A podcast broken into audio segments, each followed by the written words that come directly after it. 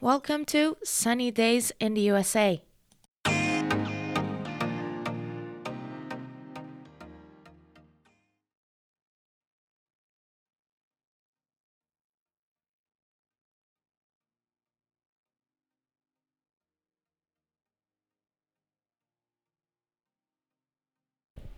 皆さん、こんにちは。今回も Sunny Days in the USA を聞いてくださり、ありがとうございます。大変申し訳ございません。えっ、と、先週1週間、インフルエンザでダウンしていて、声が 戻ってないんですけど、あのーえっ、と、今回は、ムアともえさんっていうフロリダに在住の日本人のススーパーパワフルな女性の方とチットチャットさせていただいたので、その、えっ、と、レコーディングをシェアしたいんですけども、インサートをね、こうやってあの、紹介の、えっ、と、部分を取りたかったんですが、声がまだ戻らない状況で、でもこれもまあリアルな私なのかなと思って、ただいま、えっ、と、録音しております。で、ともえさんは今、えっ、と、警察の署で働かれているののプラスファイナンシャルコンサルタントとして副業であの頑張っていらっしゃるのでスーパーハッスルウーマンなのでそちらのあの情報の方ともえさんの情報ですねは、えー、と概要欄に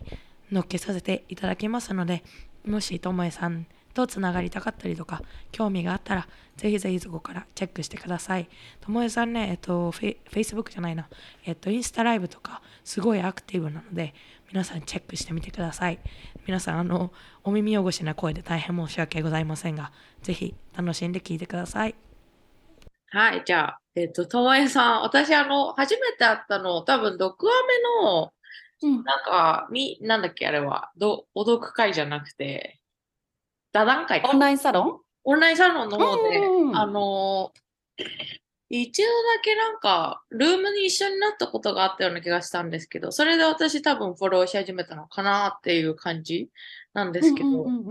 それがきっかけで、ですが、今は、あの、お仕事をされながら、ファイナンシャルコンサルタントのお仕事そうですそう副です。業やられてるそっちは副業で、本業は警察署の記録課で働いてます。そうなんですね。いや、だからそういうのもすごい聞きたいなと思って、バランスというか、あバランスね。うんバランス。うんうん。なんかバランスなんだかもうインタグレーションなんだかなんだと思ううんんですけど、息子さんも二人いらっしゃって、おいくつの息子さんですか？8歳と2歳、あ、ちゃちゃちゃ、3歳になりました。そうなんですうね。ん、そうなんです。す。そう、8歳の方はもうセカンドグレードだから、あの、ゲームをね、自分で好きでずっとやってるから、全然そっちは楽なんですけど、その3歳の方が、もう、それこそ嫌、嫌気だし、あの、パワフルだし、じ意志が本当にしっかりしてる、きってるから、手間が、手間がかかるじゃないけど、その、ねえ、いやりたいことがいっぱいっていう感じで。うーん、そっうんか。。で、あの、日中そのお仕事されている時とかうんって、それはもうあの、デイケアとかに預けられていらっしゃるんですか？ふああの、長男の子はもう学校ですもんね。うんセカンドグレードだったら。学校で、そう、私、実はその出産を2人目はこっちでして、1週間前まではた、1週間前というか、金曜、金曜日に、あの、お、お産が来て、月、はで、その、なので、金曜日の午後まで働いていて、で、金曜日に産んだっていう、その、なんでしょう。だから、あの、3000休みなしで、産んで、で、こっちってすぐ退院になるじゃないですか。そうですね。はい。だから、退院して、そっから4週間、5週間ぐらいは休んだんですけど、その間ってアメリカって無給じゃないですか。席はあるし、辞めさせられはしないけど、日本みたいにお金が出るわけじゃないから、あの、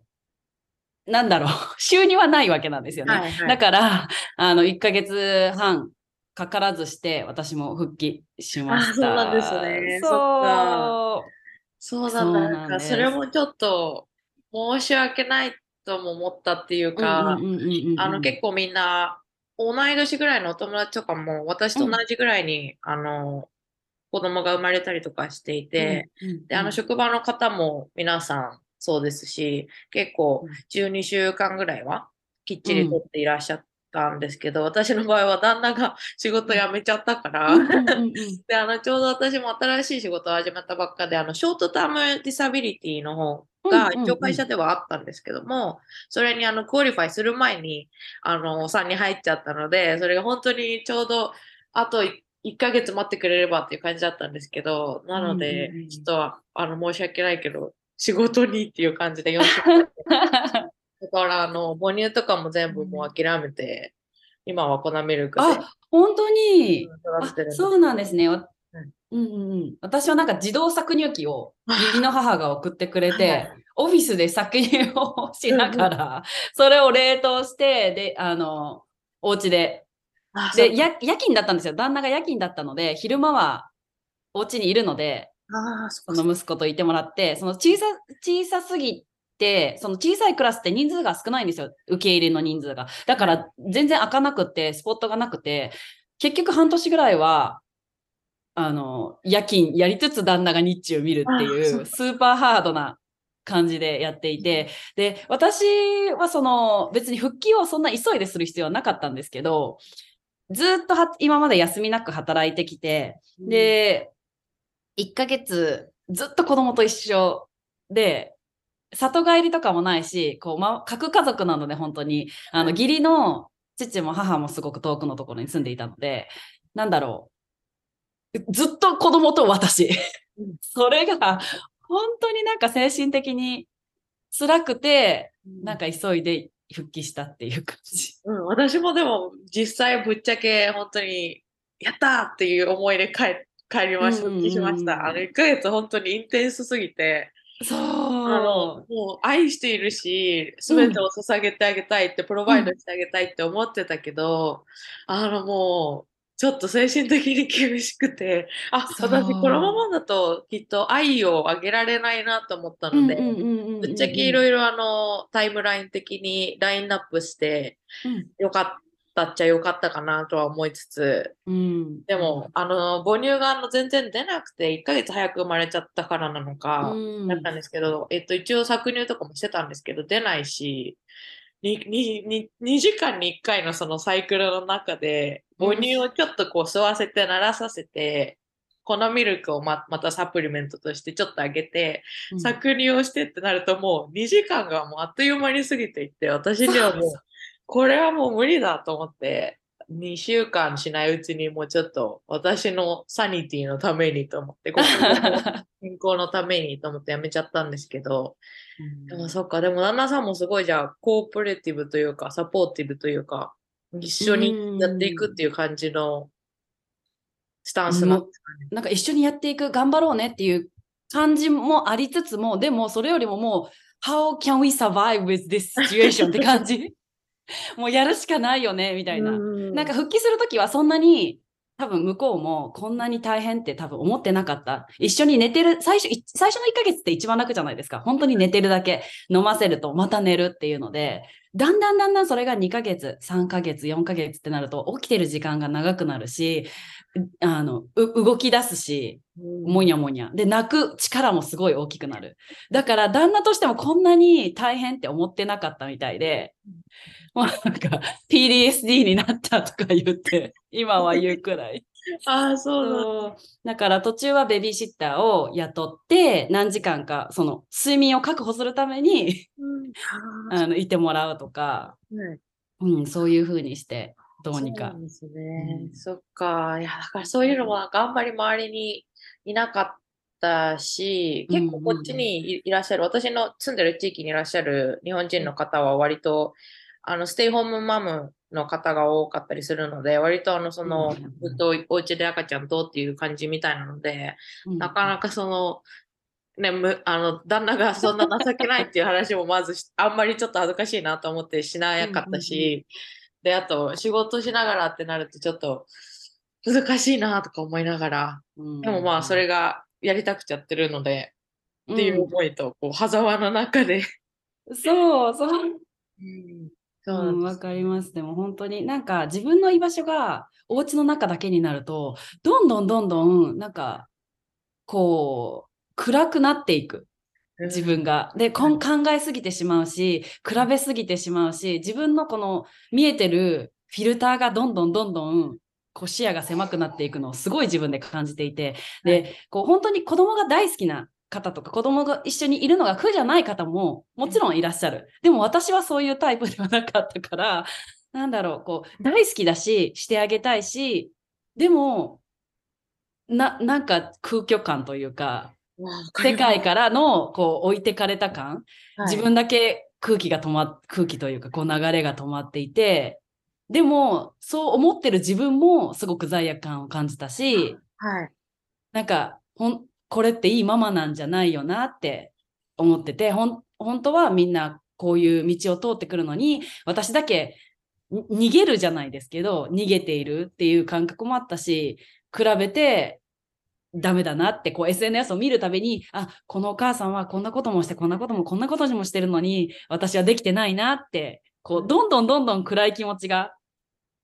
増えてきてっていうのがすごく葛藤でしたね、その時は。あ、そうなんですね。やっぱ、あ、そうなんだ。なんか聞いて よかった。本私なんかめっちゃおかしいのかなって、そのなんか、やっぱうん赤ちゃん産んだりすると母性が生まれてとか当言うか、ら、私ってほんと冷たい女なんだなって。えでも本当にそれめっちゃわかる。なんかマジコールドブラッドだし、ほんあ、でも、あの、普通に人並みにね、愛情とかはあると思うし、職場にいて、あの、毎日帰ってくると、あの、赤ちゃんに恋しかったなって、会いたかったなとは思うけど、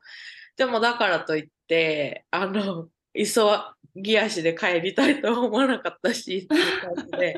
今は自分があの、ピックアップとかしなきゃいけないので、結構インテンスなうん。30分、ずっと一緒に車の中で入れるし、なんですけど、まあ、それはそれでまた、あの、彼の成長を見届けるっていう面では、いいことだなと思いつつ、でも、義理のお母さんは結構私のことをすごい冷たい女だと思っているから、本当にちょっとこの子おかしいんじゃないっていう時、うん、なんか言い方の感じで思ってるんだなっていう時もあるので、それが聞けてよかったです。なんか、うん、でも少数派だとは思います。うんそうなんですかね。だからあんまり言わないですしね、そういうことって人そう前で。、そうね。言えない空気感もありますよね。うん、確かに。そっか。そこまでして自分はい。が大事なの？みたいな、そこまでして自分何かしたいの？みたいな感じが、があるじゃないですか。なんか日本だと特に、うなん、かお母さんなんだからちゃんと子育てしなきゃいけないんじゃないとか、うん。なんか妻なんだからっていうのがすごくこうある気がして、だけど自分は自分でこう自分の居場所をこう確保しておきたいっていうのがうん。あるから、ちょっとそれは多分異色なのかなってその時は一人でこう悶々としてたけど、でも、ね、サニーさんが同じって思って私もちょっと嬉しい感じ。ああ、よかったです。でも、昔からもうずっといろんなキャリアとかお仕事をずっとされてるんですもんね。そのあんまりその途切れたことがなかったですか？えっと、長男を出産した時はもうがっつり子育てで全く仕事をしずに1年半はい。お家に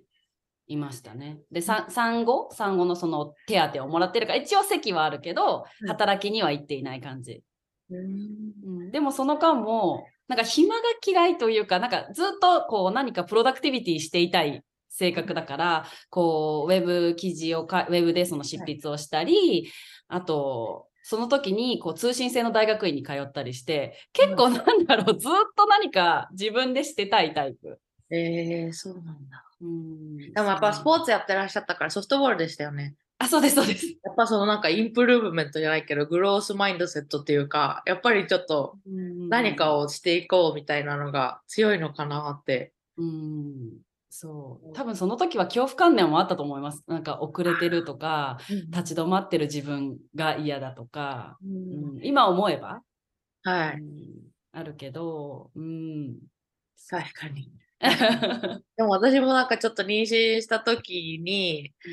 あ、なんか、ポーズ、自分のキャリアとか、自分のやりたいことにポーズしなきゃいけないなって思った面はちょっとあって、それがまたあの罪悪感にもつながったというか、本当に本当にこんな女で申し訳ないなと子供のこと思いながら、でも私のキャリアが大事だなとかもいろいろ思ったんですけど、うん。でも今その本職もやられて、副業もやられて、お母さんで妻でっていうのは、はい。その中でこう折り合いみたいなのはついついてるのかなって今気になったんですけど。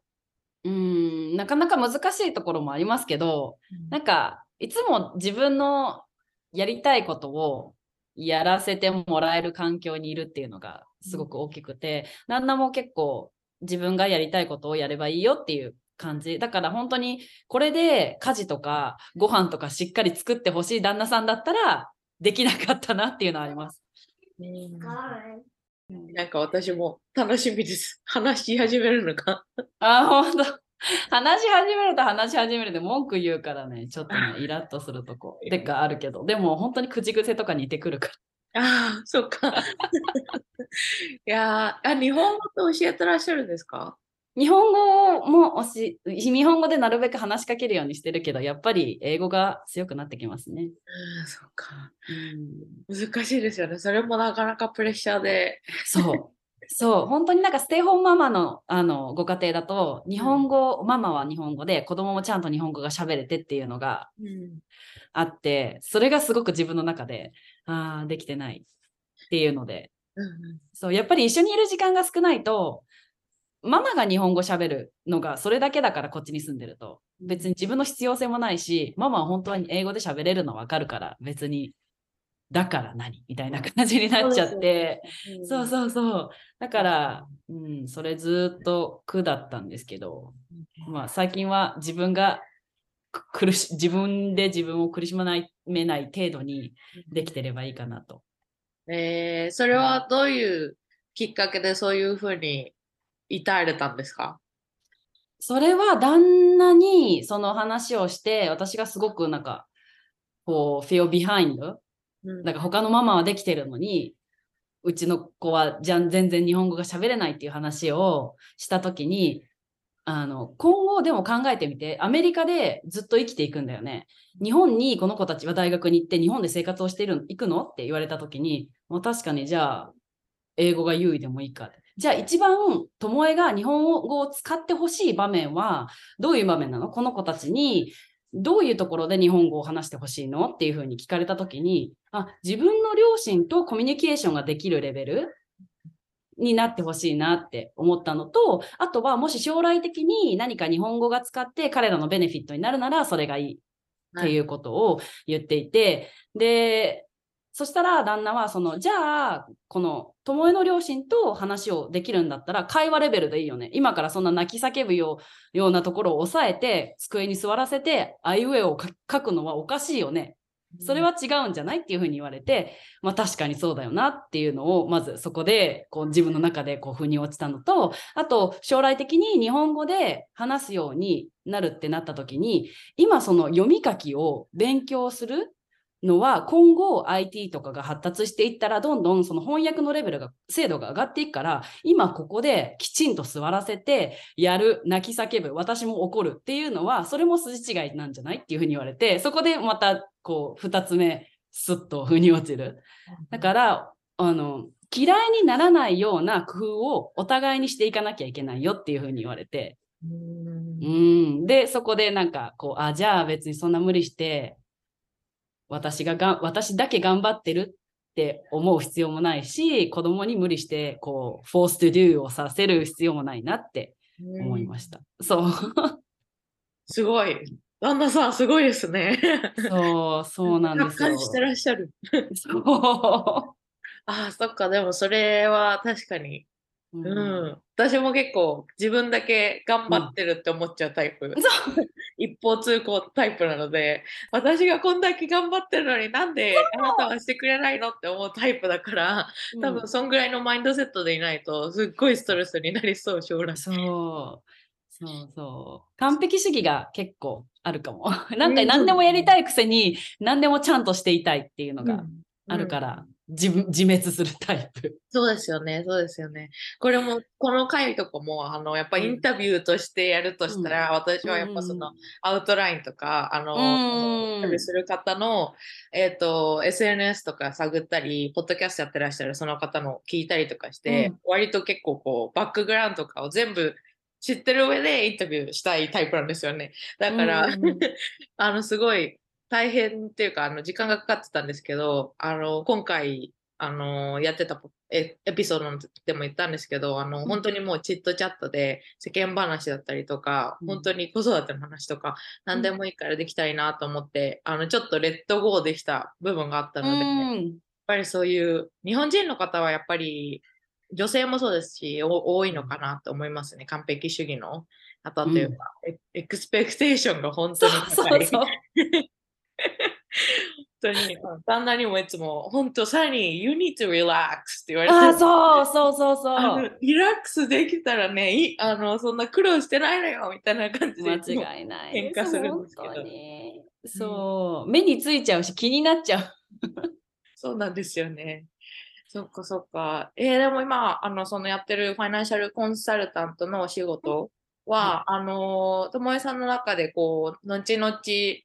本業にしていきたいなって思っていらっしゃるんですか？それともこのままのバランスが、あの、うんうん。うんサステインできるのかなって思ってらっしゃるんですか、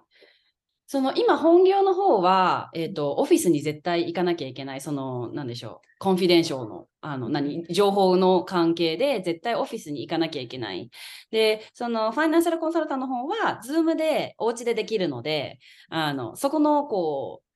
フィジカルな制限はないんですよね。で、何時間いなきゃいけないとか、その自分のパワーバランスも調整できるし、なので、あの、今後、こう、私の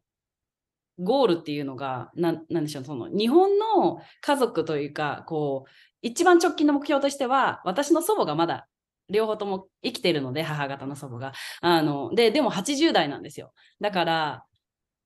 い毎年帰ったとしても10回、20回は厳しいだろうなっていうところがあるので、だから、こう、そう思うとフィジカルに行きたい時に行ける仕事の方がいいのかなっていうふうにうん今思います。やっぱり国際結婚だとどっちにも家族がいるから、そこが今日結構自分の中で葛藤があるところで、はい。だからその時間的とか場所的な制限がなくなる方が自分のこうありたい姿には近づいていくのかなともうん思っています。そうなんですね。いや、でも最近私もやっぱフレキシビリティっていう面では、うんあの、やっぱりいいなと、その自分で、あの、うん。仕事できる、どこでもできる、いつでもできるっていうのは、やっぱり魅力的だなと思って、どうしようかなって。そう、そうなんですよね。うん、そっかそっか。やっぱり9時5時の仕事だと、暇でも忙しくてもそこにはいなきゃいけないじゃないですか。うんはい。そう。で、結構仕事量としては、こうなんだろう。アメリカ人の仕事仕事量だと、日本人だと本気出せば半日終わる仕事を、こう6時間も8時間もかけてやるわけですよ。言っちゃ悪いけど、ほん本当のところ。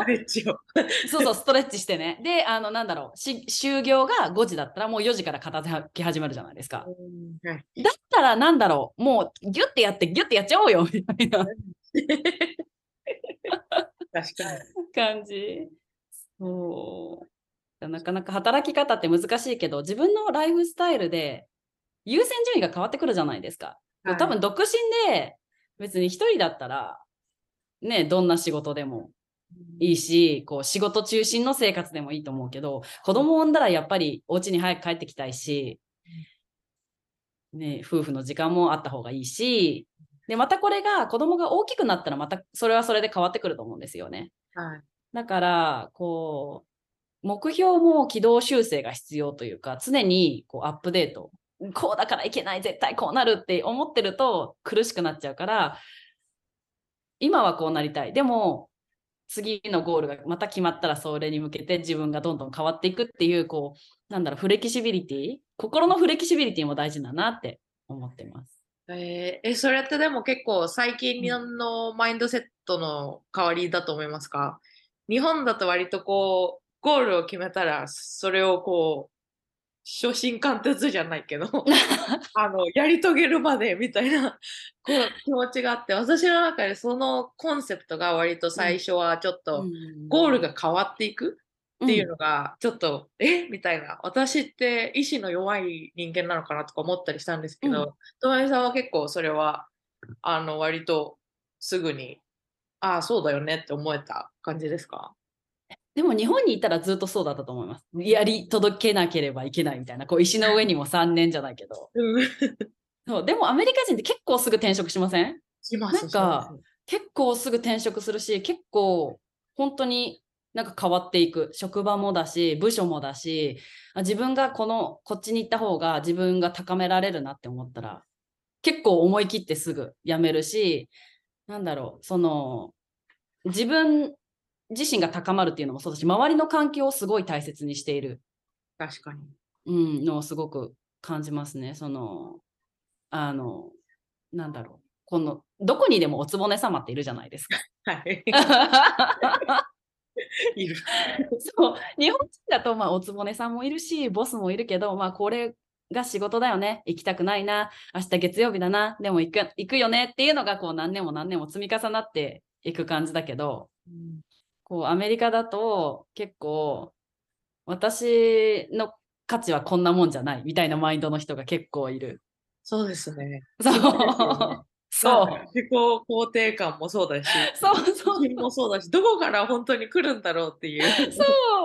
そう、本当に。でも結構やややってのけるじゃないですか。本当に自分の価値はそうじゃないって言って、いや、あいつ大丈夫かって思って辞めた人がちゃんと次の仕事も、なんかベターオプションで結構やってたりするから、はい。おーそういうのがありなんだなって。うんやっぱバイタリティがアメリカ人の そう。すごい強いですよね。